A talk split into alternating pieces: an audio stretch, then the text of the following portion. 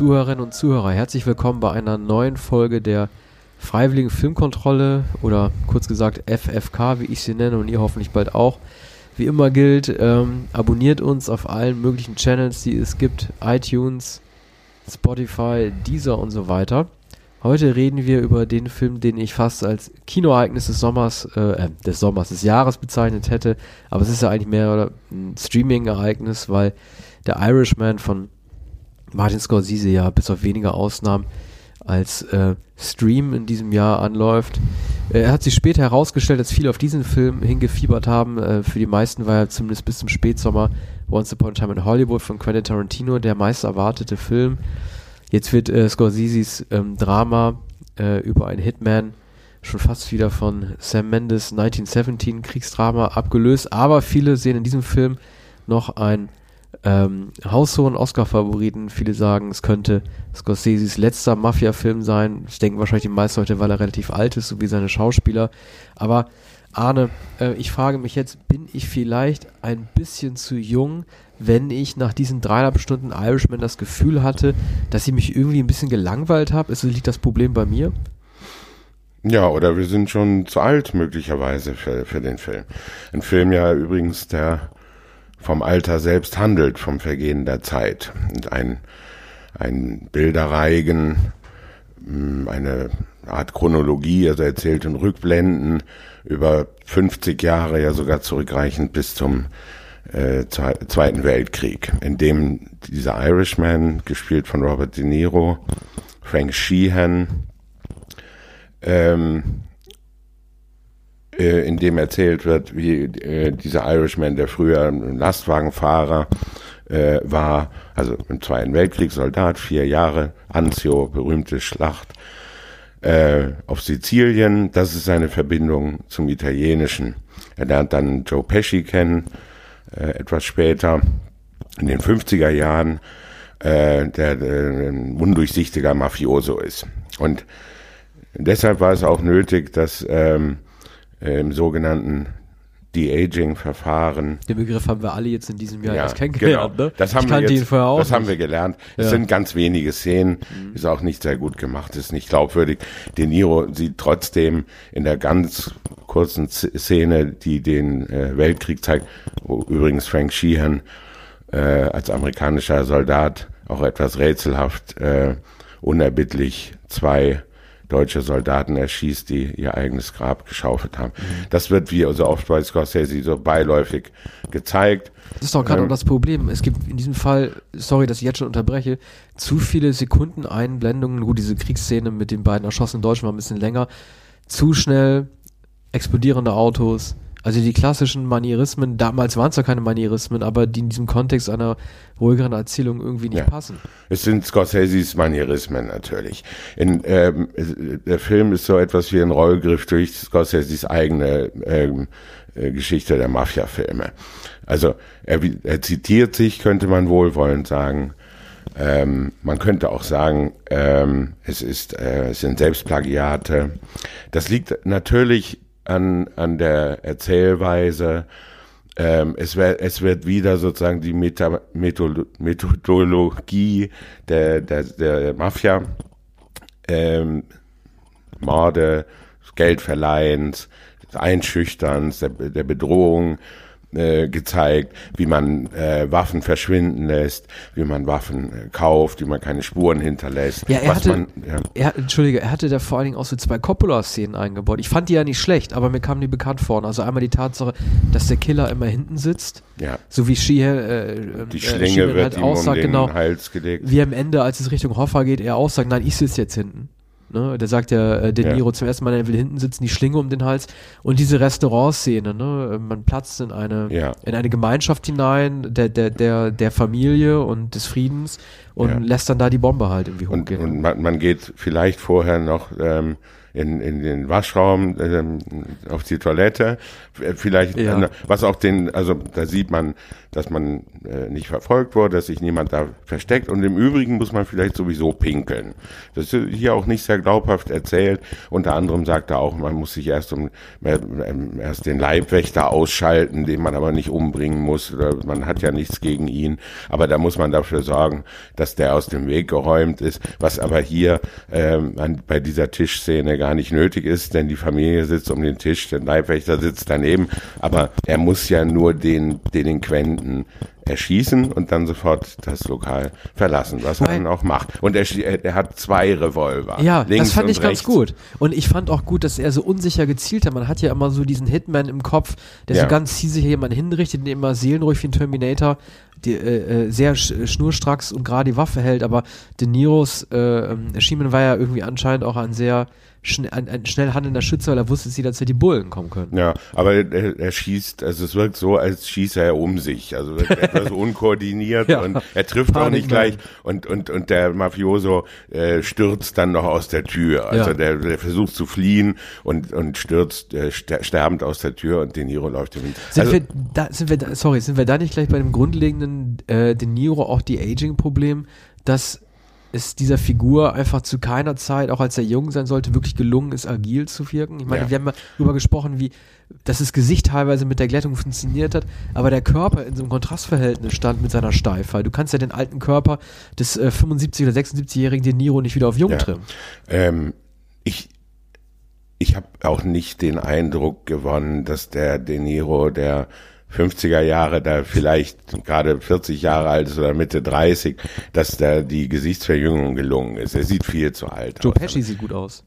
Äh, Verhältnismäßig. Ja, ist einigermaßen glaubhaft. Aber es sind natürlich, also es wird, es wird erst in der, von De Niro, von Frank Sheehan, dem Irishman, im Altenheim in der Rückschau erzählt. Er sitzt also alt und grau und bewegungslos auf einem Stuhl im Altenheim und von diesem Punkt aus ähm, wird ähm, er, er, erinnert er sich und erklärt, wie das damals war mit der Mafia, übrigens auch mit der amerikanischen Gewerkschaft, mit den Teamsters, die von Jimmy Hoffa, einer legendären Gewerkschaftsgestalt, angeführt wurden.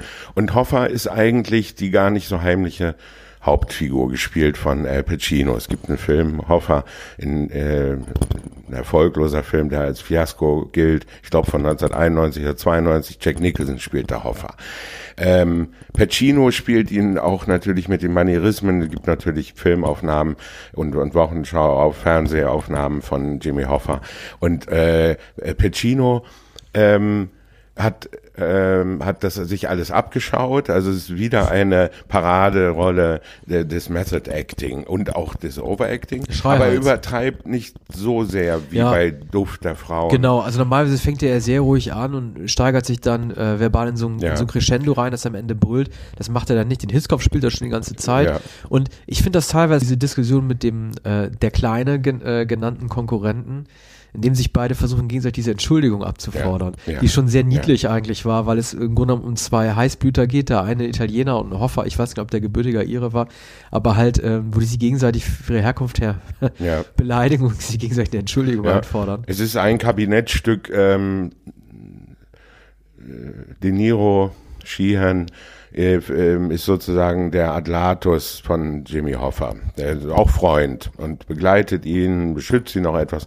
Und, und äh, der ruft ähm, äh, Hoffa und einen Konkurrenten, einen Rivalen ähm, zusammen zu, zu einer äh, Versöhnung, zu einem Gespräch. Und zwar in Florida, glaube ich, in Miami. Ist heiß und, und, und der andere, übrigens bekannt aus Boardwalk Empire, das spielt äh, der Schauspieler, ist da Al Capone. Und der ist auch hier so ein, so ein kleiner, äh, bissiger und äh, äh, provokant kommt der zu spät. Und De Niro und Pacino warten am Tisch. Und, Man muss äh, dazu sagen, Jimmy Hoffa, Pacino hasst Verspätungen.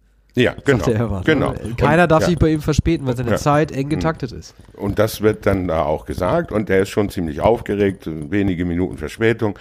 De Niro will ihn beruhigen und äh, äh, man merkt aber, Hoffa ist, ist schon aufgebracht, will schon gehen und, und äh, äh, der Irishman sagt, nee, jetzt warte doch, die, die kommen gleich, das ist doch nicht so schlimm. Und dann kommt der äh, kommt der kleine Bursche im Sommerhemd, weit aufgeknöpft, kurze Hosen vom Golfplatz und, und sagt, also so 30 Grad äh, im Schatten, Ja. ist das nicht heiß? Ja, ist so bestimmt in New York äh, eiskalt. Ne? Die kommen, also die kommen aus New York, Little Italy, da spielt manches. Und, und dann sagt ähm, Piccino sich mühsam beherrschend und, und, und schon sehr beleidigt, er sagt, sagt scharf und kalt, äh, es ist Sommer in New York. Es ist nicht kalt, es ist Sommer in New York. Und dann beginnt, und das ist ein Kabinettstück, geht mindestens sieben Minuten diese Szene, äh, dann geht es um die Zulässigkeit von Verspätung. Und äh, Pacino sagt allenfalls allerhöchstens zehn Minuten. Eigentlich hat man sich gar nicht zu verspäten. Man hat auch nicht in sol solcher äh, Sommerkleidung zu erscheinen, sondern im Anzug. Aber allenfalls zehn Minuten. Und der andere sagt 15 Minuten. Man Ja. darf sich 15 Minuten Aber das verspäten. Das ist Interessante ist ja, statthaft. dass der Italiener ähm, Hoffa vorwirft, dass er als Italiener beleidigt wurde, während Hoffa dem Italiener vorwirft, dass er als jemand beleidigt wurde, den man nicht warten lassen kann. Ja. Und da kommt die Nationalität ja ins Spiel. Und das ist eine Sache, die mich zum Beispiel bei Irishman, deswegen, der Film heißt ja auch prominent The Irishman, man kann ja immer sagen, er heißt The Irishman, weil Frank Sheehan halt ein Ire gewesen ist, aber es muss ja irgendwie auch um seine Herkunft gehen. Die Frage wurde mir da zum Beispiel überhaupt nicht geklärt. Der Originaltitel des Films, also Scorsese Ja. ging ja Jahrzehnte schwanger mit diesem Projekt, äh, hieß ja I Heard You Paint Houses. Das war ja der Originaltitel des Films, der kurioserweise auch eingeblendet wird am Anfang, während der Titel Irishman überhaupt nicht eingeblendet wird. Das heißt, er ist irgendwie zurückgekehrt zu diesem Originaltitel, den er dann aber, ich weiß nicht, ob Netflix das nicht wollte oder er nicht, nicht durchgeboxt hat. Und ich finde, I Heard You Paint Houses, weil es ja eine verklausulierte ähm, ähm, Telefon äh, Auf ist, ne? wenn man sagt hier, I heard you paint houses, meinen die damit ja, ich habe gehört, man kann sie als Killer engagieren. Dass der Titel sich nicht durchgesetzt hat, war schon komisch und jetzt fokussiert alles auf diesen Irishman. Man weiß gar nicht, was ist denn mit diesem Iren los. Man sagt ja von den Iren immer, Psychotherapie hilft bei denen nicht, die sind immer so stoisch und so weiter. Äh, Freud würde sich äh, die, die Haare bei denen rausziehen und so. Aber das Irischsein an sich war ja nicht so wirklich Punkt der Sache. Ne, Es spielt oder? hier keine Rolle. Also er, äh, der Irishman ist naturgemäß der Außenseiter, aber das wird eigentlich nicht thematisiert, sondern ähm, es, De Niro sagt im Dialog mit Joe Pesci sogar ähm, auf Sizilien und dann sagt Pesci, ich äh, komme aus Catalina und dann sagt De Niro, ja, da war ich stationiert. Ich war da mehrere Monate. So und und er spricht Italienisch und er spricht offenbar perfekt Italienisch. Die beiden nur bei diesem Dialog sprechen sie etwas Italienisch beim beim Kennenlernen und äh, parlieren und das ist dann untertitelt. Später wird das nie wieder aufgenommen, Kein, an keiner Stelle. Das ist doch spricht, seltsam. Spricht der der Ire noch noch einmal ähm, äh, Italienisch. Aber noch einmal zu I heard you you paint houses. Ähm, der, der Film basierte auf den Erinnerungen dieses Frank Sheehan, eine, eine tatsächliche Figur, also war tatsächlich ein Auftragskiller. Und so wie bei, oft bei Scorsese. Dann wurde das Drehbuch Steven Zaillian gegeben, einem sehr berühmten Drehbuchautor, der Schindlers Liste geschrieben hat, viele andere, der dann auch Filme inszeniert hat selbst, allerdings äh, so ein Horrorfilm, Unterhaltungsfilme eigentlich, aber der, der immer geschickte Drehbücher schreibt und, und hier hat er zwar eine routinierte Arbeit gemacht, ein Film von dreieinhalb Stunden, also es ist eine, eine enorme Menge an Material. Man müsste nun ähm, diese Erinnerungen, I Heard You Paint Houses von äh, Frank Sheehan wahrscheinlich lesen, um zu, zu überprüfen, äh, wie das Er- Erzählprinzip ist. Ich vermute, dass diese saftige anekdotische Erzählweise über Jahrzehnte, dass die dem Sheehan-Buch, das sicher nicht sehr virtuos geschrieben ist, entliehen ist. Diese Redensart, die so faszinierend ist, bedeutet, ähm, dass ein Haus äh, markiert wird, äh, das war, war jedenfalls früher so unter Gangstern, dass ein Haus, der, das Haus ähm, eines Todeskandidaten markiert wurde. Und zugleich ist es hier bei Telefongesprächen oder überhaupt, wenn der Auftrag erteilt wird, ähm, die Formulierung dafür, äh, dass ein ähm, ein, ein äh, Todeskommando ähm, gekauft wird. Ne? Aber- dass, dass, dass gesagt wird, ähm, ich, äh, ich habe gehört, äh, du streichst Häuser an, ja, und dann äh, damit ist, ist der ähm, Todesauftrag erteilt. Also äh, man kann ja nur mutmaßen und steckt ja nicht wirklich drin. Der Film ist äh, äh, nicht nur sein längster Film mit drei Stunden 29 Minuten, sondern wahrscheinlich überhaupt einer der längsten Filme, die ins Oscar-Rennen um den besten Film gehen. Das ist eine Sache, die Scorsese wahrscheinlich nur bei Netflix hat durchsetzen können. Mir kam irgendwie in äh, Gedanken der Vergleich zu Gangs of New York, der nicht wirklich als gelungen galt. Das war ja so ein Film über äh, äh, kriminelle Banden in der Gründungsphase von New York um, ähm, ja, wann dürfte das gewesen sein? Das weiß ich nicht mehr. Mitte 19. Jahrhundert, also wirklich als die Stadt gebaut Ja, wurde. äh, ich glaube etwas später, Ja, 1870, der, 80. Genau. ne? Der Film geht 163 Minuten und sehr prominent war ja der Streit, den äh, Scorsese damals mit dem Chef von Miramax, Harvey Weinstein, hatte, der zu einer Zeit, als Scorsese noch nicht wirklich wieder in der Position war, Ende der 90er, um Forderungen zu stellen, daran bestanden hatte, dass Weinstein ihm vorgeschrieben hat, können wir machen, muss aber geschnitten werden. Die Urfassung war auch über 200 Minuten, so wie jetzt der Irishman. Ja. Jetzt geht Gangs of New York 160 und ein großer Kritikpunkt des Films, des nicht wirklich gelungenen Films, war ja auch, dass er komisch montiert sei, dass er eine sehr große Geschichte zu schnell erzählt. Andererseits muss ich äh, äh, jetzt im Vergleich mit dem Irishman dran denken, dass mir eine kürzere Fassung, auch wenn es unpopulär klingt, beim Irishman vielleicht doch besser gefallen hätte, eine strukturiertere, die vor allen Dingen auch einen dramaturgischen Ja. Aufbau hat. Ja, der Film hat, äh, verliert sich, er ist weitschweifig, er ist zu umständlich erzählt. Ähm, äh, er, ähm, er zeigt die üblichen Klisch Zeitklischees. Das ist, ist, ist im Wesentlichen neben dem Zeitkolorit der 50er Jahre dann die Zeit um 1960, also die Wahl ähm, äh, John F. Kennedys. Ähm, die Mafia-Verstrickungen, immer wieder natürlich die Geschichte, äh, Vater Kennedy hat bei der Mafia die Stimmen gekauft, dadurch haben sie ähm, äh, Louisiana oder irgendeinen Bundesstaat äh, gewonnen.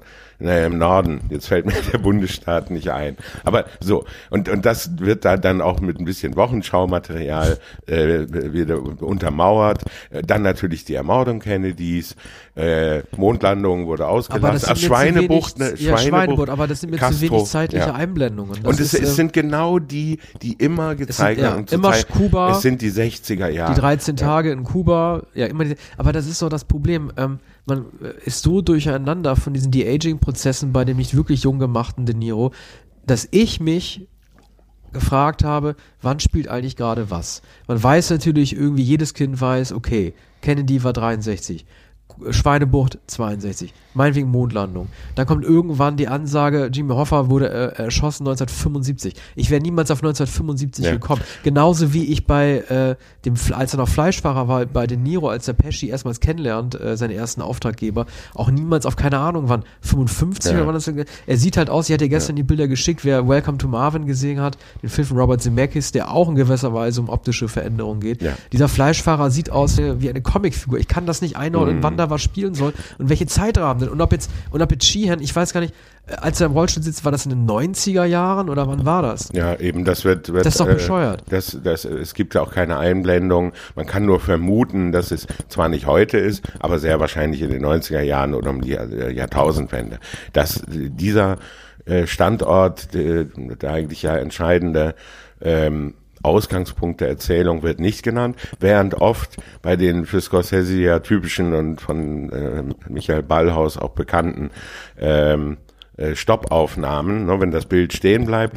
Und, und da werden irgendwelche, bei irgendwelchen Nebenfiguren wird immer eingeblendet, äh, Cat Weasel, äh, Bo Bolio, äh, starb, äh, wurde Sechs 1981, Kugeln im ja genau, sechs Kugeln in den Hinterkopf oder äh, auch, äh, starb 1981 äh, eine Nagelbombe unter seiner Veranda. Aber das so. ergibt überhaupt Das- keinen ja. Sinn. Warum blenden die das ein, wenn das nicht mit den tatsächlichen Geschichten der Figuren verknüpft wird? Weil das soll ja implizieren, dass das Mafia-Leben immer tödlich endet. Aber das wird bei Figuren gezeigt, die vielleicht eine historische Relevanz haben, aber innerhalb des Films überhaupt nicht geklärt werden. Ja. Wir haben von diesen beiden Numbers-Aufzählungen nicht, dass wir wissen, haha, den wird's dann auch irgendwann mal treffen, weil in der Mafia zieht jeder irgendwann mal einen kürzeren. Das ergibt dramaturgisch für den Film überhaupt keinen Mhm. Ja. Sinn. Es werden, es werden äh, ausgerechnet diese Angaben gemacht bei irgendwelchen Nebenfiguren, Nobodies. die für die äh, Dramaturgie völlig äh, belanglos sind. Und, und da kann man sagen, ja, das ist eine Spielerei oder das ist ein Running Gag durch den Film. Ja. Es wird aber gleich am Anfang bei der kleinen äh, Rolle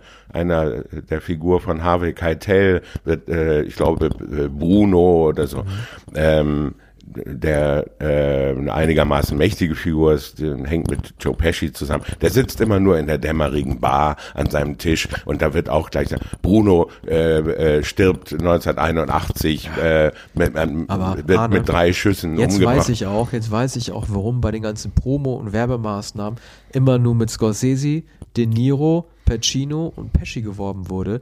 Im Grunde genommen ist Harvey Keitel ja auch Teil dieses heiligen Quintetts. Der ist ja auch ein Mafia-Man und aber es wurde deshalb nicht mit ihm geworben, weil seine Rolle derart klein geschnitten wurde, dass er nur ablenkt, dadurch, dass er der prominente Harvey Keitel ist. Ja. Man sieht ihn doch nur drei oder vier Mal ja. im Film in einer, also er hat eine gute Szene, er erklärt, ich fand die Szene wirklich gut, er erklärt äh, Sheehan, also De Niro dann irgendwann so, also bei mir wärst du damit nicht durchgekommen. Ja. Du hast einen Joe Pesci, einen Freund und dann guckt De Niro bedröppelt, wo er sieht, dass er auch intellektuell an seine Grenzen stößt. Das war eigentlich eine ganz interessante Dialogszene, aber äh, Harvey Keitel lenkt nur durch seine Prominenz als Mafia-Man ab, der hätte man auch jemand anders nehmen können. Er fällt einfach unter diesen fünf Leuten tragischerweise total ja. ab. Ich weiß nicht, warum ja. er ihn haben wollte. die Rolle ist zu klein für ihn, aber das kann man natürlich auch über den Zuhälter in Taxi Driver sagen. Das ist zwar eine bedeutende Rolle, aber der hat sozusagen nicht viel Text, steht immer nur an der Ecke. Ich glaube, heißt er Sporten Live in dem mhm. Taxi Sporten Live, der, der, dieser rüde Typ äh, im Unterhemd, der ähm, äh, da immer auf der Treppe steht und, und der äh, äh, sozusagen der, der Lude von Jodie Foster ist.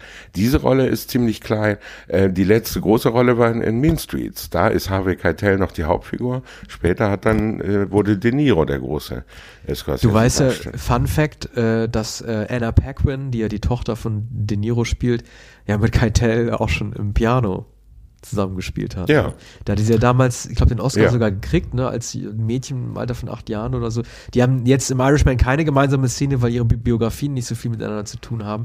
Aber auch Anna Paquin, ich muss gestehen, ich konnte nicht zuordnen, welche der Töchter von De Niro ja. das ist. Und mir, was mir auch nicht klar war, ist, De Niro verlässt ja seine Frau für eine neue Frau, wie danach die Familiensituationen mit Ex-Frau und Frau sind. Also ähm, ich finde das Leben mhm. von Sheehan nicht wirklich durchleuchtet als Ehemann und ähm, es tut ihm ja leid, Jimmy Hoffa erschießen zu müssen, aber das freundschaftliche Konstrukt zwischen den beiden oder warum Sheehan beschließt als stoischer Ehre, okay, ich muss den Job jetzt erfüllen, weil ja. ich meinem Gönner Joe Pesci äh, anhänge, also diese, diese äh, Dreieckssituation, wem die Loyalität gilt von diesen drei, äh, in, in, innerhalb dieser drei Leute, wird mir auch nicht ganz klar. Ja, also das soll natürlich sozusagen ein ähm, Tragödienkonflikt sein, dass er sich zwischen zwei Loyalitäten und zwischen seinen wahrscheinlich engsten Freunden, wenn er überhaupt Freunde hat. Aber das, das sind schon so Männerkumpaneien oder es geht darüber hinaus, ist auch reichlich sentimental,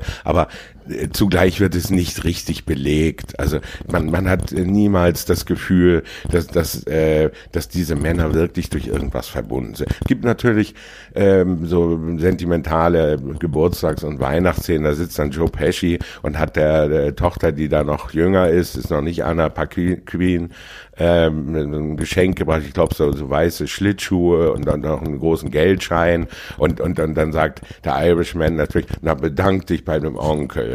Sagt, ist schon gut, er hat sich vorhin schon bedankt, das reicht. Ne? Und dann soll, wird ein, ein Familienzusammenhang gezeigt.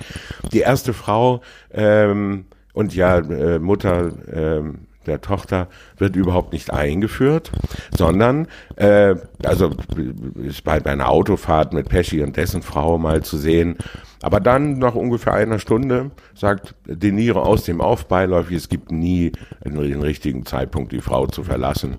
Aber jedenfalls, ich verließ sie dann. Damit war, ist die erste Frau ja, erledigt. Er hatte gerade eine Kellnerin grade, in einem Lokal gesehen, ja. nur gesehen. Und ich dann sieht man, wie, wie sie ins Motel geht. Bevor ich es vergesse, welchen Sinn hat diese Autoszene am Anfang. Sie führt natürlich dazu hin, dass sie sich an diese Werkstatt erinnern auf dem Highway hier, weißt du noch? So hat aber, es begonnen. Ja, aber danach hätte die Szene enden können. Stattdessen wird wie in so einem Monty Python Running Gag dann immer wieder gezeigt, wie sie dann den Reifen wechseln müssen auf der Autobahn. Ja. Aber diese Szene an sich mit den vier Menschen, die sie dann an die Raucherpause machen und so, die hat ja keinen erzählerischen Sinn. Die führt ja nicht irgendwie zu einer Szene, in der dann irgendwie die beiden ein klärendes Gespräch führen. Nein, irgendwann landen sie ins Gefängnis und Joe Ja. Pesci dann im Rollstuhl, wie sie sagen, und dann im Krankenhaus und da kann man dann direkt dann äh, Mhm. äh, auf so einen Friedhof. Ja, und, und man erwartet, dass die Autofahrt im Zentrum stehen wird. Genau, Es am Ende nochmal ja. vorkommt. Sie fahren von Pennsylvania, von ich glaube von Philadelphia, Pennsylvania nach äh, Detroit über Toledo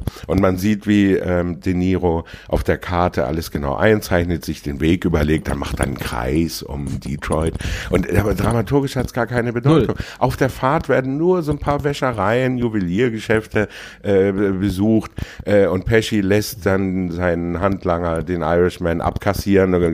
Der geht dann jeweils mit einem Umschlag äh, mit Geld, mit Banknoten äh, raus, dann setzen sie sich wieder ins Auto. Einem wird mal gesagt, sie haben Vorteile, wenn, wenn sie bei uns versichert sind. Ne? Auf dieser langen, langen Reise, die drei Tage dauert, werden irgendwelche Geschäfte da besucht und, und äh, Pesci muss sich nicht aus dem Auto bewegen. Er hat auch den Frauen Rauchverbot erteilt, ne? kann, kann nicht atmen. Das ist zwar ganz lustig. Und zufällig halten sie dann an einer Stelle, gucken auf eine Texaco-Tankstelle und dann, dann fragt De Niro, weißt du noch? Und dann wird wahrscheinlich ungefähr 30 Jahre na, 30 Jahre noch nicht, 15 oder 20 Jahre äh, zurückgeblendet und dann trägt äh, De Niro, der noch halbe Rinder ausfährt in einem Kühllastwagen, ähm, der, der jetzt trägt, dann trägt er diese Botenmütze, diese alberne Botenmütze, die zeigen soll, der ist, eine, der ist äh, ein Arbeiter und, und, und fährt diesen Lastwagen und, und, äh, und genau an der Ta Texaco-Tankstelle ist irgendein Riemen gerissen an dem Bus und da hat er zum ersten Mal diesen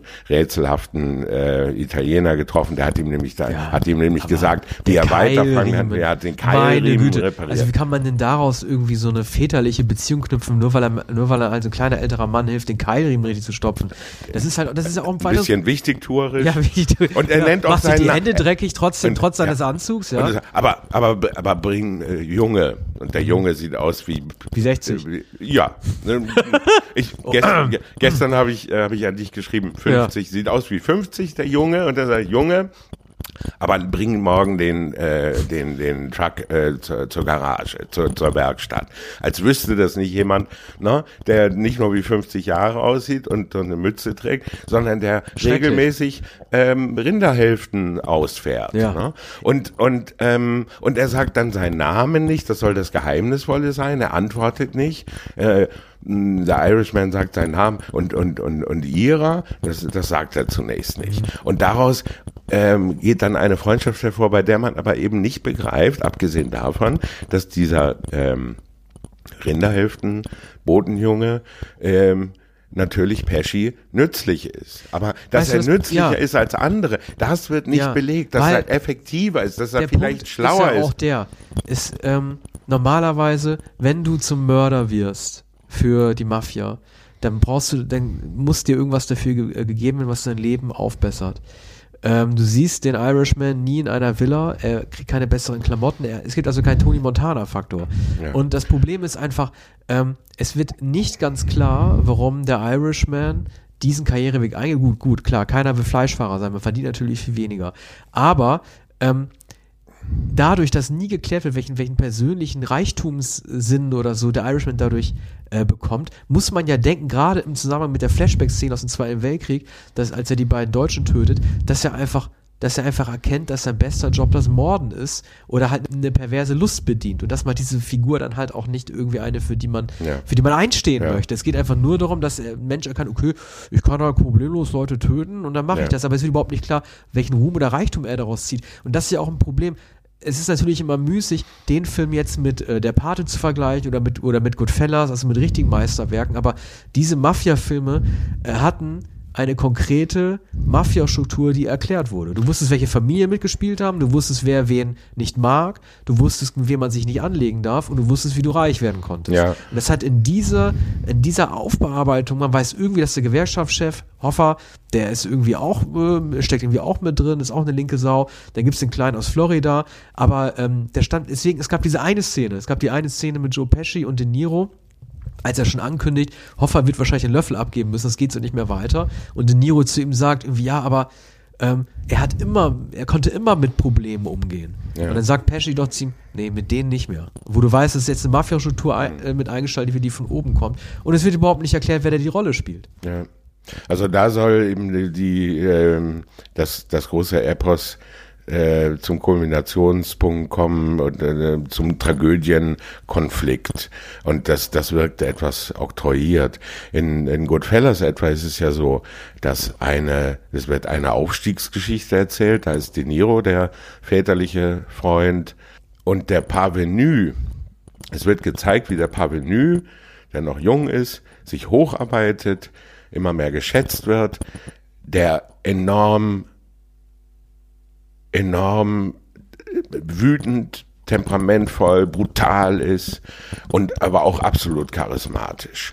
Und, und da kann man begreifen, weshalb er es ganz nach oben schafft und er verfällt im Wahnsinn, im Kokain, hat Halluzinationen. Weil er jung und formbar ist. Auch. Ja. Und De Niro fängt ja schon als 50-Jähriger Ja, an. Genau. Und er ist nicht charismatisch, er bleibt Kleinbürger. Er ist Arbeiter, wird dann zum Kleinbürger. Und es, es, es ist einfach nicht erkennbar, warum er der, genau der richtige Mann ist. Er wirkt gar nicht wie ein hartgesottener Profi. Er erledigt, er ist ein Handwerker des Todes. Er erledigt das, was nötig ist. Er macht es einigermaßen ordentlich. Er wird dafür gelobt. Er ist irgendwie mm, also ein, ein, ein sozusagen mildes Temperament. Er hört zu, lässt sich zwar nicht beleidigen, aber ähm, es ist auch nicht so, dass, dass er äh, eine große Nummer wäre. Man hat ihn ganz gern um sich. So, damit ist er aber eigentlich nicht das Zentrum des Films, sondern er ist eine Gestalt, die immer dabei ist. Ich dachte, bei einigen Momenten immer da, ähm, wo historische Momente gezeigt werden, dieser Frank Sheehan ist eigentlich Selig aus dem Film von Woody Allen und ein bisschen auch Forrest Gump. Der steht immer irgendwo herum, während Hoffa ein Eis ist und im Fernsehen ist gerade, wird gerade bekannt, gegen Kennedy erschossen wurde oder warum da die, die Schweinebuchten-Debakel war. Es wird immer von Fernsehköpfen in Schwarz-Weiß erklärt und ähm, und, und äh, dieser Sheehan ist ein Statist, der merkwürdigerweise neben Al Pacino und Joe Pesci im Mittelpunkt dieses Films steht und dann im Altenheim allein sitzt und, und sich an, an die Zeiten erinnert. Also da, das ist eigentlich auch eine ähm, einfache Konstruktion und, und die Reminiszenzen etwa auch an Mad Men, an die Sopranos natürlich, sind ähm, sind unabweisbar und an Scorseses eigene Filme. Wie oft fühlt man sich erinnert an, an Casino? Wie, Die explodierenden Autos, Ja, so- die Autos, die in den ja. Fluss geworfen werden, aber auch dann halt irgendwie der schnelle Kopfschuss und so weiter. Ähm, es gab eine Szene, die, ähm, also ähm, man hat ja oft bei ähm, Scorsese, du hast die Freeze Frames, du hast dann irgendwie auch mal Splitscreen, du hast die langen Kameraeinstellungen und so weiter. Ich finde ihn technisiert eigentlich relativ altmodisch aufgenommen, vielleicht gar nicht unbedingt so typisch dieser schnellen Art, wie zum Beispiel beim Wolf of Wall Street und so weiter. Es gab tatsächlich einige visuelle Szenen, die ich ganz gut fand, die nicht so äh, typisch waren. Es gibt ja äh, eine Attentatsszene, die in ähm, Zeitlupe gedreht wird, in der der Attentäter von so äh, drei Polizisten auf den Boden gerissen wird. Vielleicht kannst du dich noch dran erinnern. Ja, die, wirkte, die wirkte sehr originär wie eine Aufnahme aus den frühen 70ern. Ich mache das immer an den Kotelettenkops immer fest, Ja. die so untypisch wirkt. Und Ja. das, das fand ich dann irgendwie doch, doch ganz nett gemacht. Es gibt eine Aufnahme von dem Attentat auf Ronald Reagan. Das war, glaube ich, 1981. Ach, die gab's auch Äh, noch, ja. Okay. Da, ähm, ähm, ich glaube, dass ähm, diese, dass solche Szenen immer auf dieses gefilmte Attentat zurückgehen, weil man da in der Hektik doch erkennen kann, dass jemand auf den, übrigens ja auch äh, ähm, der äh, Mord an dem Kennedy-Attentäter, ähm, der, der schon gefasst Oswald. Äh, Ja, genau. Ja. Und dann kommt Jack, Jack, Jack Ruby und, und, und man sieht, wie, wie äh, die, die Waffe nach vorne Sehr gestreckt wird Bild, ja. und, und, und äh, äh, Lee Oswald erschossen wird. Also vor laufender Kamera, während der Oswald abgeführt wird. Und 1981, Hinckley hieß, glaube ich, der Attentäter, äh, da sieht man, äh, wie die Leibwächter. Ach so, du äh, meinst jetzt die äh, Dokumentaraufnahmen ja, und nicht, in dass die im Wahrheit, Film zu in- sehen in der Ja, ja. Wirklichkeit. Die werfen sich In alle auf Break drauf, das Wirklichkeit. kenne ich auch. Genau. Ja. Mhm. Und, und dann die Hektik und wie die Kamera wackelt und so. Und ich glaube, darauf gehen all diese, äh, immer nach, diese nachgestellten äh, Attentatsszenen zurück. Und, und natürlich sozusagen der, der Mythos oder die, der, der Topos, ein amerikanisches Attentat. Ne? Der, der amerikanische Attentäter, der mit der Waffe auf den ähm, äh, auf das Opfer äh, zuläuft und das sind immer Leibwächter und da werden noch zwei angeschossen und ähm, äh, Reagan wurde ja auch nur angeschossen und, und verletzt und ähm, wurde ja nicht umgebracht bei diesem Attentat. Aber das ist natürlich der Topos. Es werden auch hier wieder die Waffen erklärt. Ob eine, ob eine die 45er ist zu laut, die, die 38er ist zu groß, die 33er gilt als Frauenpistole, aber die ist genau richtig für den für diesen Job. Und und das wird auch erklärt. Erinnert dann mittlerweile natürlich an Tarantino und und äh, Pulp Fiction. Wenn du den Film einordnen müsstest äh, in das Gesamtwerk von Scorsese, zwischen welche beiden würdest du ihn packen? In, in, in der Art, in der Machart, in der, Nach Qua- Qualität. in der wenn du, wenn du Ranking machen würdest seiner besten Filme, dann wäre er wahrscheinlich nicht in deinen Top 10 der Scorsese-Filme. Aber zwischen welchen beiden würdest du ihn einordnen? Ich habe auch über nachgedacht. Ich könnte es total schlecht sagen. Ähm, ich finde ihn für einen Film, in dem Scorsese die Mafia erklärt, zu langweilig. Ich weiß, langweilig ist im Grunde ein blödes Wort, um einen Film zu beurteilen, aber ich finde, ein Film sollte nicht so langweilig sein, nur weil er eine echte Geschichte erzählt. Das wäre vielleicht sein Vorteil bei Stoffen wie, wie Casino oder bei Goodfellas, die auch Vorlagen hatten, an die er sich auch ein bisschen freier so dran, äh, äh, dran gehalten hat. Ja. Ähm, also ich habe mich eigentlich selten bei dem Film gelangweilt, aber nachdem Silence schon so langweilig gewesen war über diese beiden Priester, die in Japan verzweifelt versuchen, eine christliche Kirche aufzumachen, äh, habe ich mich doch schon ein bisschen erschrocken, äh, Ja. erschrocken darüber. Naja, es gab noch keinen langweiligen äh, Mafia-Film von Scorsese und, und man, man kann vielleicht sagen, es gab noch keinen langweiligen, dramatischen Film, der nicht Kundun oder äh, Silence ist von äh, Scorsese. Aber indem ich das sage, äh, äh, strafe ich mich äh, selbst, Lügen, ähm, denn manche werden sagen, dass Age of Innocence ein zwar schöner, aber auch langatmiger Film ist und und viele der der späteren äh, Phase äh, Aviator etwa ähm, möglicherweise auch kein aufregender Film und er hat natürlich auch untypische Filme gedreht wie ähm, Alice Doesn't Live Here Anymore, einer meiner Lieblingsfilme, von denen aber andere sagen, von 1975 mit Alan Burstyn, das ist ja ein merkwürdiger Film, wie Boxcar Bertha einige Jahre zuvor. Äh, Boxcar Bertha, auch so ein halber Frauenfilm sozusagen, auch äh, nicht, nicht sehr typisch für Scorsese. Ähm, das sind, sind Filme, die in, sei, in seinem Werk gar nicht vorkommen oder die man nicht als typische äh, Scorsese-Filme bezeichnen würde. Ne? Anders als die üblichen ähm, äh, Raging Bull und, und Casino und Da gibt es in den Goodfellas. 80ern auch noch einen, den man oft vergisst, After Hours.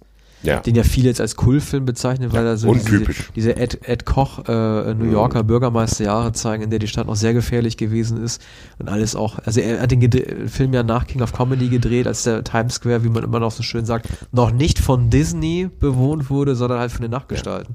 Und d- der Film ist ja auch durchaus amüsant, aber da könnte man auch sagen, es ist eigentlich kein, also es ist natürlich ein, ein, ein Scorsese-Film, weil er das Manhattan so zeigt, wie es zu seiner Zeit war, aber das Sujet, das als Tragikomödie anzulegen, Ja. war auch sehr un untypisch. Ja. Ne? Aber andererseits, diese Filme der 80er Jahre, King of Comedy, äh, After Hours und man kann be bedingt sogar Color of Money, eine Auftragsarbeit mit Paul Newman und Tom Cruise dazu rechnen. Ich glaube, ähm, King of Comedy und äh, After Hours, das sind New York-Filme. Und es sind realistische New York-Filme und es sind eigentlich äh, sozusagen noch Filme der 70er Jahre, der späten 70er Jahre, wenn auch After Hours die Szene, wie man so sagt, ne, Times Square und so weiter, oder so Künstler, ich weiß nicht, Greenwich Village oder was ist das, Tribeca? Ja, die gehen dann irgendwann, ja. genau, die gehen, ich weiß nicht, ob so oder Tribeca ist, die gehen dann ja auch mal in so einen Nachtclub, Soho, den ja. es dann wirklich gab und so weiter, Ja. wo man dann reingekommen ist oder nicht. Aber die, aber so die Machart und, und die, die beiläufige Inszenierung, die Aufgeregtheit du, eine große Films. Szene bei After Hours, ganz kurz, die ich, die ich, äh, die einfach zeigt, dass Scorsese einfach weiß, was man in New York machen darf und was nicht. Es gibt eine Szene, in der Griffin Dunn, der den Hauptdarsteller spielt, ja kein Ticket hat, aber schnell in die U-Bahn will und dann Mhm. das macht, was man in jedem zweiten schlechten Film sieht, nämlich über das Drehkreuz springen. Mhm. Und dann springt er über das Drehkreuz, dann steht augenblicklich ein Kopf vor ihm. Vor dem er dann sofort wieder zurück versucht, wieder Mhm. zu fliehen. Und das zeigt ja einfach auch, dass Scorsese weiß, mit welchen Klischees man nämlich dem Springen über das Drehkreuz durchkommt und welchen nicht. Ne? Also er zeigt, Leute, so wie ihr New Mhm. York darstellt, so läuft die Stadt dann halt doch nicht. Ja, das, äh, er kennt die Stadt natürlich genau, hat immer wieder erzählt von der Kindheit in Little Italy und er eigentlich Stubenhocker, der immer die Filme geguckt hat und, und äh, viel gelesen hat, kränklich auch, Asthma. Und, und, äh, und Asthma in, in, in New York City, das, das erklärt ja sozusagen seine Kurzatmigkeit, seine Hektik und das schnelle Sprechen und, und überhaupt äh, das Temperament dieses Mannes, der äh, im Übrigen auch ein ziemlich langweiliger, misslungener Film, New, äh, äh, New York, New York von 1977. Und da auch untypisch. Er wollte das Musical, er wollte den Vincent, Vincente Minelli-Film ähm, äh, drehen. Ne? Und äh, also ein Hommage an die alten großen Filmmusicals äh, von, von Vincente Minelli, auch Busby Berkeley und 30er Jahre. Und, und in der Zeit war er auch schwer kokainsüchtig. Ist unendlich fasziniert, die Freundschaft mit Robbie Robertson.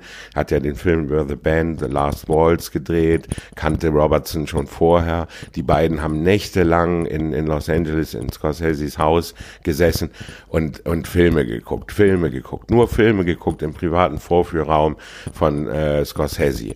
Und Robbie Robertson hat, ähm, ich glaube, aller spätestens von Color of Money an, hat er immer die Filmmusiken besorgt oder, oder jedenfalls die Scores, die Soundtracks zusammengestellt. Also auch fremde äh, Musiken, nicht, nicht so viel selbst geschrieben, sondern nur Interludien Ja, und zuletzt beim Gelenkstücke. Wolf, ne? Wolf of Wall Street hat er ja auch, äh, hat er, glaube ich, auch eine, Eigenko eine Eigenkomposition gemacht, den Wolf of Ja. Wall Street Chan, den ja Matthew McConaughey einführt, indem sie auf die Brust haut, ne? Ich weiß ja, du bist ja kein, kein großer Fan vom Wolf. Äh, ich mochte den Film ja, äh, wegen seiner Schrillheit. Äh, ich fand auch Leonardo Di DiCaprio angemessen und ähm, De Niro und DiCaprio nähern sich ja an, was sozusagen die Frequenz angeht, in der sie mit Scorsese drehen. Gibt praktisch so ein inoffizielles Ranking. DiCaprio sechs Filme, De Niro acht. Jetzt gibt es ja bald einen neuen Film äh, von De Niro, in dem beide jetzt erstmal zusammenspielen unter der Regie. Ähm, würdest du sagen, dass bei De Niro, dass es wieder so ein Aufflammen der alten Magie gewesen ist, zwischen Scorsese und De Niro stattfand? Die haben ja, glaube ich, zum letzten Mal in Casino zusammengespielt, 1995. Ich fand De Niro, ehrlich gesagt, in manchen Szenen äh, recht gut. Also gerade wenn man nur seinen Blick gesehen hat und die Verzweiflung, dass er seinen Auftrag zu erfüllen hat, da hatte er so eine Ruhe in sich. Aber ich fand ihn manchmal auch ein bisschen zu Vito Corleone mäßig, indem er halt so den, ja du weißt, der Italiener gemacht hat. Also ähm, Ja, ich bin mir da nicht so sicher, ob er mir gut gefallen hat. Ich finde ihn eigentlich immer besser als DiCaprio bei Scorsese, weil DiCaprio macht ja immer auf 180 Modus und durchgeschwitzt.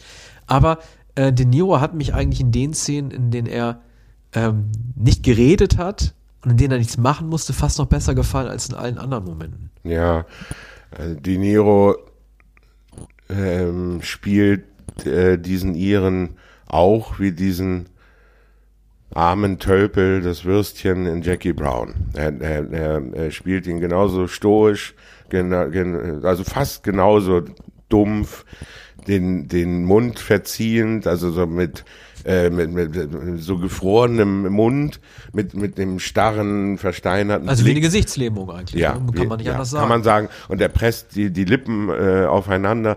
Das, das äh, ein Manierismus, den man auch in diesen Komödien, die Schwiegereltern und Meine ich Braut, ihr Meet the Vater und Fockers, äh, genau. Und, und da hat er auch diese, diese grimmige, stoische Miene ähm, äh, gezeigt. Und, und, und ähm, offenbar hält er das für für sein schauspielerisches Mittel der späteren Jahre, für diese ähm, älteren äh, Männer. Oder m, er, er stellt sich den, den Iren als einen solchen Stoiker vor, der ja auch dann in, äh, in so auch sopranoartiger Manier äh, den den, den, den Bauch rausstreckt und die Schultern so merkwürdig nach, äh, nach vorn hält. Also das, das hat, er, hat er sich so an, antrainiert für diese, also so stellt er sich diesen Mann vor. Ne, der also du kannst ja nicht mit ja. 50 rumlaufen. Das macht er ja schon als, in Anführungszeichen, ja. Junge. Das macht er schon, ja, das ist schon der, äh, der jüngere äh, steht, steht so äh, steif, versteinert äh, da herum und, und zuckt mit, mit den Schultern, wie, wie du es vorhin richtig gesagt hast. Ich bin nur der Fahrer. Was kann ich dafür? Christian Brückner, der Synchronsprecher, der berühmte Synchronsprecher, der, der schon ganz lange der Taxi Driver schon synchronisiert hat. Ich glaube, der hat De Niro noch nicht gesprochen in Mean Streets 1973. Ich glaube auch, das war der erste, ich glaube, er hat Taxi Driver, Taxi Driver ja. genommen. Und, und es ist eigentlich ein festes Christian Brückner, ein, ein Wiederhören dieser Stimme. Man, man freut sich, dass man die Stimme er noch, ist doch auch der Natur-Doku und Hörbuchbrückner. Ja, mittlerweile und natürlich. Ich finde, ich finde seine Erzählstimme dann noch besser, wenn er tatsächlich wie im Irishman halt äh, Geschichten erzählt aus dem Off, anstatt, statt wie im, wie im Dialog zu sprechen. Ja, denn da muss er auch nuscheln, muss ein bisschen schrill sein, muss, ähm, man, man hört auch den Brückner wie De Niro wahrscheinlich auch im Original, das Alte an. Aber so, äh, das hat mich so angerührt, dass auch eine gewisse Brüchigkeit schon in, in, in dieser wohlbekannten Stimme ist. Und man merkt, äh, auch Brückner ist ähm, 70 Jahre alt, ne, wie, wie De Niro, sind, sind gemeinsam gealtert und, und, und ähm, manches, natürlich wird auch da über der Musik gesprochen. Manchmal die Musik setzt schon ein und es, es wird noch immer Dialog gesprochen, wie das typisch ist, dass das Überlappen, nicht so sehr wie bei Robert Altman, aber wie man es von Scorsese auch kennt. Aber mittlerweile kennt man es eben nur noch als ähm, Manierismus. Und Apropos, die hm. manieristische Dialogszene. Sie war sehr lustig, aber welchen Sinn hatte sie? Der Fisch auf dem Beifahrersitz. Hm. Das war doch eine, es war eine sehr lustige Szene, ja. weil sie gegenseitig erklärt haben, warum, warum lag hier überhaupt ein Fisch? Hm. Irgendein Fisch. Du musst doch wissen, ob es ein Lachs gewesen ist oder ein Dorsch. Hm. Und halt so ein bisschen wie bei Tarantino ja. äh, über Nebensächlichkeiten auf hohem Niveau philosophieren und sich den Kopf zerbrüten, obwohl das überhaupt nicht not tut, weil es halt nur ein Fisch gewesen ist. Und diese Szene führt ja auch zu nichts. Ja. Es ergibt überhaupt keinen Sinn. Und das ist natürlich auch eher Sopranos. Ne? Also mittlerweile ist Scorsese ist sozusagen seit Goodfellas äh, sind ihm die Sopranos dazwischen gekommen. Und die, die genau. Sopranos. Genau. Ende der 90er sind, kamen die ja. und, und Casino war 95 und ich glaube, danach hatte er keinen richtigen Mafia-Film mehr gemacht. Nein, Departed äh, ist ein Undercover-Film, ein genau. also so bedingt ist auch ein Gangsterfilm ähm, der ja auch ein rasantes Tempo hat, der ganz anders erzählt ist. Ich will noch einmal zurück zu der Frage nach der Einordnung zwischen welchen Filmen. Ähm, Casino ist hier sicher der, der Referenzfilm und Goodfellas ist es auch. Und ähm, der Irishman ist aber viel schwächer als beide. Ist nur ein Abglanz ähm, dieser Filme.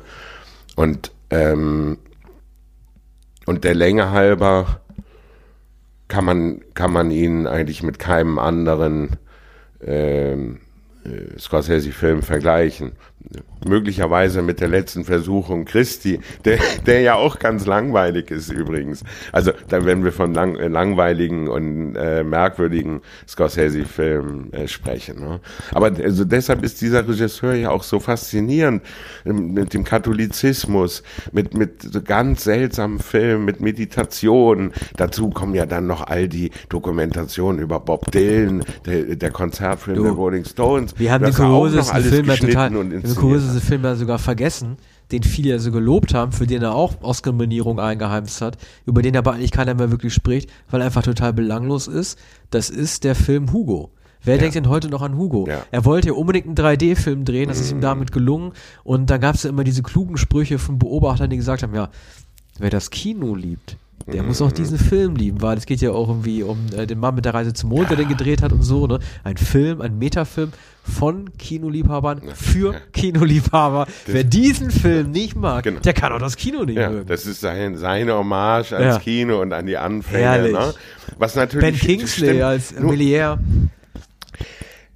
sein Scorseses eine seiner gewaltigen Leistungen ist auch der Film über das äh, italienische Kino. Ne? Eine Reise durchs italienische Kino, durch den Neorealismus, den er ganz genau kennt und zitieren kann, wie übrigens ja auch diese britischen Schauer- und Gruselklassiker, den er ja wiederum in Kap der Angst, äh, mit Kap der Angst ein Denkmal gesetzt hat.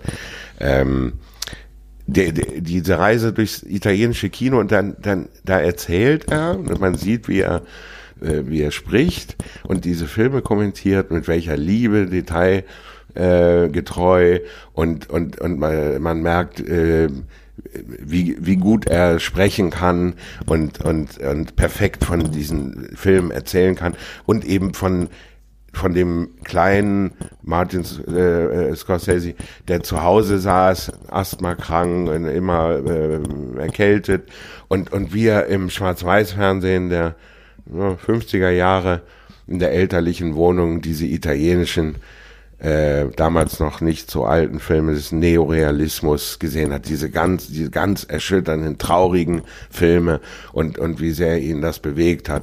Und das kann ich immer wieder sehen. Auch seine Reise durchs amerikanische Kino natürlich, seine Filmgeschichte aber, und, und die Filmgeschichte des, des italienischen Kinos. Das ist seine, das ist seine Hommage und Liebeserklärung und so weiter an, an das Kino. Äh, das kann niemand wie er. Und der- Hugo-Film war natürlich so eine, eine Fingerübung. Er hat manche Fingerübungen gemacht, wollte ähm, etwas anderes versuchen, was er auch noch beherrscht. Und natürlich beherrscht er alles. Auch das ganz große Panorama wie in Aviator, zu, zugleich Biopic. Ne? Aber ich finde, also das sind sozusagen keine autobiografischen Filme, keine Herzensangelegenheiten. Äh. Er wollte sich in die Technik aneignen, oder ne? Wolf. Er hatte bei Ja, Hugo Wolf ist die auch ein- 3D-Technik Ja, äh, genommen, so wie Ang Lee jetzt ja auch irgendwie in den letzten beiden Filmen total gescheitert ist mit seinen CGI und äh, und äh, 100.000 K Auflösungsfilm, das hat dann einfach nicht funktioniert, wenn man vom, äh, vom, wenn man zu sehr vom Erzähler zum Techniker wird. Man kann von vornherein jemand sein, ähm, der sowohl Erzähler und Techniker ist, wie Steven Spielberg zum Beispiel, der deswegen auch gute Filme dreht, oder man macht halt nur eins von beiden. Aber äh, den, äh, Scorsese lenkt sich ja immer von sich selber ab, wenn er sich jetzt als Fingerübung, wie du auch richtig gesagt hast, zur Vorgabe genommen hat, etwas zu zeigen, was es so noch nicht gesehen hat. Das kommt zum Glück beim De-Aging nicht ganz, also ist mir irgendwann gelungen, das De-Aging auszublenden, wenn, wenn man nicht den, gle- gleichzeitig den Körper mit dazu gehabt hätte, den man dann irgendwie noch als sich vorgestellt hat. ja. Und noch einmal, es ist ja insofern nicht geglückt, als man zu keinem Zeitpunkt glaubt, das sei tatsächlich der junge De Niro. Er sieht auch in den 50er Jahren, wenn nicht sogar im Zweiten Weltkrieg, in den 40er Jahren zu alt aus. Äh, der, der Körper sowieso, der ist nicht, nicht agil. Ähm, so, man, man glaubt, man glaubt es nicht. Und die Struktur des Films ist natürlich ungünstig, weil fünf oder sechs Jahrzehnte äh, durchschritten werden müssen. Das ist nicht zu schaffen. Und in, in anderen Filmen wird natürlich mindestens ein jüngerer Schauspieler, wenn nicht zwei jüngere Schauspieler genommen, bis dann der eigentlich Hauptdarsteller kommt. Man kann es auch anders sagen. De Niro ist, äh, ist zu alt. De Niro, De Niro ist zu alt. Niro ist zu alt. Er ist ein über 70-jähriger Schauspieler. Der, man, äh, no, man hätte einen 50-jährigen Schauspieler genommen. Mit anderen Worten, man hätte Leonardo DiCaprio äh, genommen. Und der spielt halt, ähm, gerade auch, wo du beim Zweiten Weltkrieg nochmal gesprochen hast, also mich hat das wirklich beschäftigt, dass er ist, dass er noch nicht mal ein Psychopath ist, der Spaß daran hat, sondern dass er wahrscheinlich nicht reflektiert genug ist, zu wissen, dass das, was er tut, auch Konsequenzen haben wird. Ne? So wie, wie er die beiden Deutschen im äh, Krieg getötet hat, wird später zu keiner Zeit, bis auf seine Tochter von Anna Paquin, überhaupt in Frage gestellt, ob das, was er macht, eigentlich gut ist. Ja.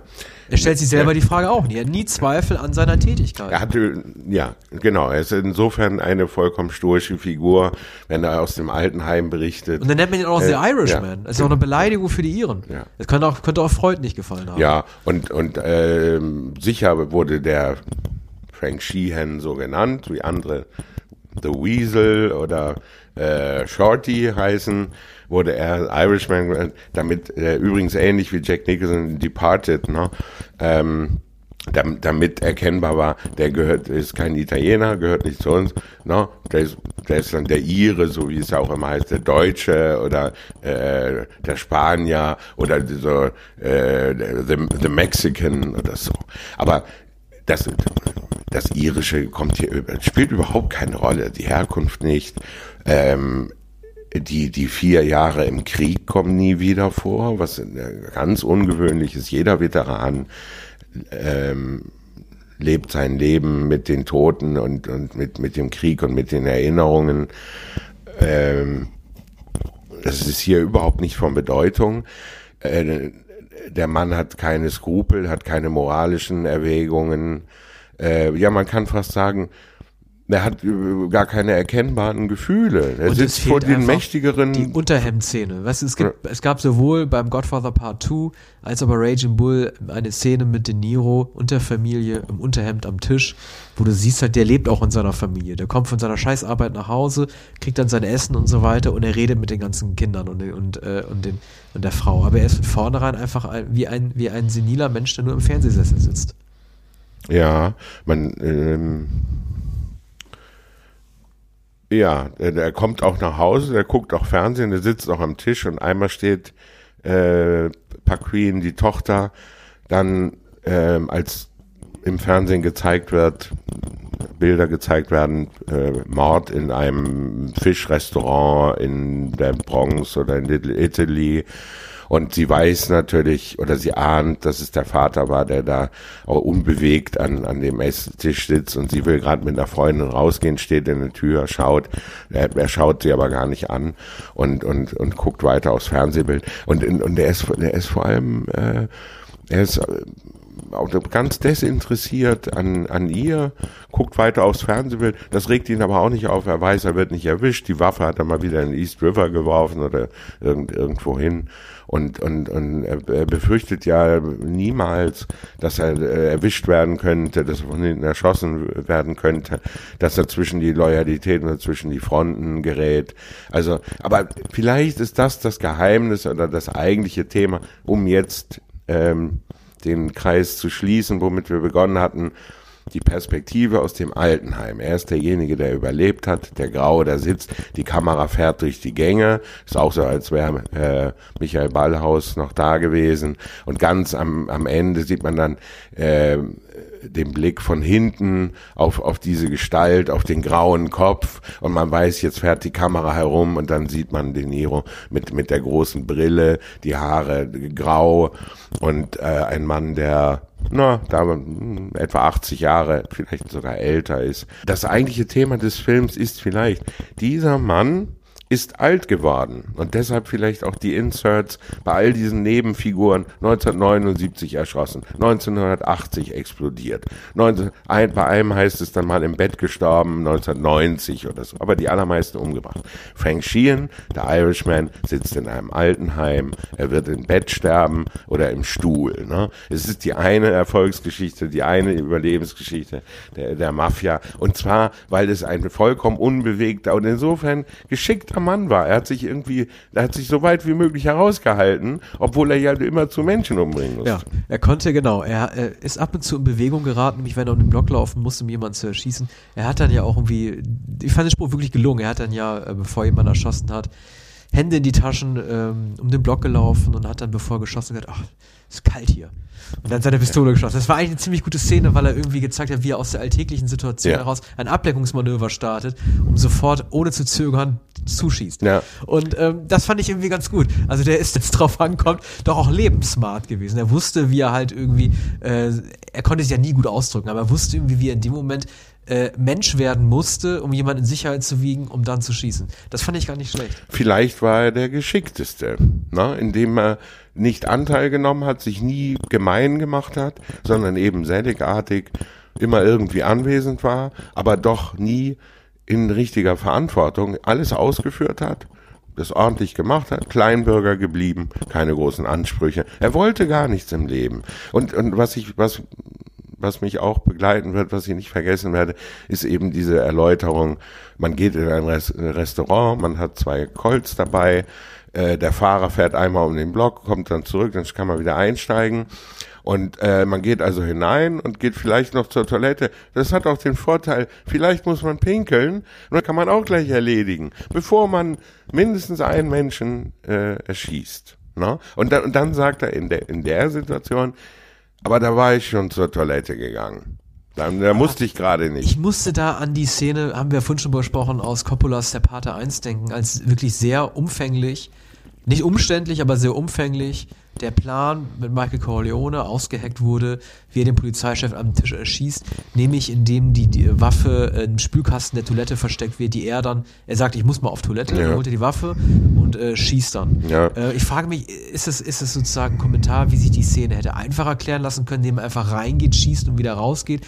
Oder ist es eine äh, Zufallsszene, weil in vielen Mafia-Szenen irgendwie letzten Endes immer der Mord im Restaurant ja, über der italienisch ja. gestrickten Tischdecke stattfindet. Ja. Also wie, wie ist da, wie ist da die, die Verbindung zwischen dieser Klassiker-Szene und dieser neuen Szene? Ich, ich glaube, also es sind ja wahrscheinlich tatsächlich immer diese Lokale. Das weiß man auch nicht, ob es immer Sopranos diese Lokale sind. Auch. Ist auch ein Lokal. Genau, das ist auch ein Diner. Aber ich, ich glaube, ähm, und das, das liegt auch daran, dass man auf all diesen Zeitungsfotos immer sieht, wie die Toten entweder im Restaurant über dem Tisch liegen, unterm Tisch oder vor dem Restaurant auf dem Asphalt. Ich glaube, daher kommt das. Es ist ja nicht einzusehen, weshalb in der, immer in der Öffentlichkeit in so einem Lokal jemand erschossen wird. Es gibt doch ganz viele andere Gelegenheiten. Im Auto oder wenn jemand ja. in den Wald geht. Die Mykonos-Morde in Deutschland. Lokal. Ja. Es ist ja. immer das Lokal. Naja, vielleicht äh, zieht es auch an. Es gibt, gibt natürlich eine Erklärung. Es wird immer gesagt, es muss laut sein, es muss, es muss äh, die Leute erschrecken, kein Schalldämpfer, sondern die, die, die schauen dann, das wird auch in, in dem Paten gesagt, die schauen dem Schützen dann nicht ins Gesicht, weil sie solche Angst haben. Die hören nur den Knall, den Schuss, sind völlig verängstigt. Niemals würden sie hinschauen, wer, wie sieht der Mann eigentlich aus, der dann ja auch die Waffe gleich fallen lässt und rausrennt. Äh, niemand wird ihn anschließend beschreiben können. Ne? Trotzdem scheint es mir ein, ein Topos zu sein, dass immer ein italienisches, eine, eine Pizzeria oder so ein, ein Meeresfruchtlokal äh, da aufgesucht wird und und und dass äh, dass es, äh, dass Frank Sheehan dann auch noch sagt, ja, das ist gut, dass er auch noch mit der Frau da ist und, und mit mit dem mit der Tochter aus erster Ehe, das macht es noch besser, ne? wenn die anwesend sind. Und dann fürchten die sich auch, ne? sind noch trauriger oder was. Ähm, ne, mir scheint das eine, diese Szene eine ironische Wolte von äh, Steven äh, Zaillian zu sein. Ähm, ich glaube, er hat Freude daran gehabt, so eine Szene sozusagen zu parodieren und das zu schreiben und mit dem Pinkeln damit. Ne? Und man kann auch gleich noch äh, dann zur Toilette gehen und Wasser lassen. Dafür, und das, ich glaube, er sagt auch, äh, da, da fühlt man sich besser oder da fühlt man sich wohler, wenn man vorher noch gepinkelt hat. Man kennt das, ne? bevor man irgendwo hingeht, möchte man noch mal zur Toilette gehen und man wird vielleicht eine Stunde keine Aber Gelegenheit welchen haben. Sinn hat, dass das De Niro mit zwei Waffen ge geschossen hat? Ja. Das wäre fast wie Western das ist unnötig, links, rechts. Ja. Und, und wie gesagt, er Lucky schießt Luke. um sich, das ist nicht präzise. Mhm. Äh, und äh, plötzlich zieht er wild äh, die, diese beiden kleinen Revolver und, und äh, vielleicht will er, wollte er mit dem linken den äh, ist aber unwahrscheinlich, dass jemand mit links äh, auch schießen kann, wenn er Rechtshänder ist. Wollte den Leibwächter aus dem Weg räumen, aber er trifft ja dann mit der rechten Hand auch den, äh, den eigentlich Gemeinden nicht präzise, sondern der, der läuft dann noch weg. Also es ist auch eine komische Szene, die, die aussieht wie, wie, also ein Mann kommt in den Saloon und zieht diese zwei kleinen Colts und, und, und knallt rum. Das ist gerade nicht präzise gemacht, anders als natürlich El Pacino im ersten Paten, wenn äh, Michael ja, Corleone. Ja, es gibt ja noch eine weitere Pate-Szene, wo wir schon bei den Gewaltszenen sind. Äh, der junge, in Anführungszeichen junge De Niro will ja äh, es für seine Tochter wieder gut machen, die von dem äh, Gemüsehändler geschubst wurde. Das ist ja meistens immer der, der, der Gemüsehändler im Tante Emma Laden, der Scheiße baut. Und das war ja eine Mischung aus einer Coppola und einem, und einer Scorsese-Szene, in der, es war glaube ich auch ein One-Take, äh, in der De Niro den Laden betritt, den Gemüsehändler zur Rede stellt, ihn dann durch die Scheibe schubst und dann anschließend ähm, ja so ein Wink an Goodfellas sein Handgelenk so zertritt auf dem Bordstein. Ja. Also diesen Bordstein basht ihn bloß nicht mit dem Kopf, aber Ja. dafür mit dem Handgelenk. Also er hat irgendwie die alten Muster noch benutzt. Ansonsten war der Film ja relativ unblutig für einen Scorsese-Mafia-Film. Ja, also die, die allerschlimmsten Gewaltszenen, die man aus Casino kennt, gibt es, gibt es hier nicht. Und, und man ist ja froh darum. Also das, ähm, das Zertreten der Hand auf dem Bordstein ist, ist hier eigentlich, also, muss natürlich gezeigt werden, wie, wie ähm, brutal äh, der Irishman vorgeht. Und ähm, aber wir erinnern uns an den an Joe Pesci in Casino. Da ist, glaube ich, ein der Kugelschreiber und da ist der Baseballschläger in dem Maisfeld eine eine Szene, die man nicht vergessen wird. Ich habe damals den Film im Kino gesehen und nach anderthalb oder zwei Stunden kommt diese Szene, wie, wie jemand ähm, im, ähm, von Joe Pesci, der, einen furchtbaren Wut-Tobsuchtsanfall hat im, im, im Maisfeld äh, oder Korn, ich glaube Maisfeld, blutig, vollkommen blutig geschlagen wird, also vollkommen äh, zermatscht wird und blutig in, in ein Grab geworfen wird. Und ähm, und da dachte ich, also warum wird das gezeigt? Ich habe den Film im Fernsehen äh, geschaut und da äh, äh, sah, merkte ich, es gibt diese Szene nicht. Diese zwei Minuten wurden heraus, so drei Minuten wurden herausgeschnitten. Ähm, äh, und, und ich war froh darum. Ne? Also das wollte man niemandem zumuten. Es ist auch ganz und gar unerträglich. Und es ist auch nicht, äh, es ist auch nicht nötig, das zu zeigen. Also um, um die Mechanik des, des, des Tötens äh, zu zeigen, so ähm, kann man eine wissenschaftliche Schrift lesen oder eine Dokumentation sehen, aber hier ist es nicht nötig.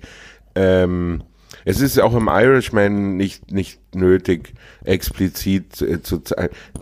Der, Irishman erklärt ja sogar die Waffen, die Gewehre und, und die, die Pistolen und wie man die entfernt. Oder wie man, wie, wie man mit Zucker, das sind dann Dynamitstangen, glaube ich, wie man Autos in die Luft sprengt. Genau, wo du das jetzt erwähnst. Sag mal, ich dachte gerade wirklich, ich wäre irgendwie in so einem Tex Avery oder irgendwie in so einem, äh, in so einem Cartoon mit dem Roadrunner. Also, mal ganz im Ernst, ne? Er will doch dann irgendwie mit Dynamit was in die Luft jagen. Hast du jemals eine Dynamitstange gesehen, auf der Dynamite drauf stand? Ja, in irgendwie ein Zeich- Cartoon. In Ja, das, Zeichentrickfilmen. das darf doch nicht. Da, da, was sehe ich da denn? Ja. Also, damit jeder weiß, so eine komische Stange Dynamit. steht Dynamit drauf. Hab Auch nie nicht, gesehen. nicht, nicht TNT, sondern Dynamite. ja.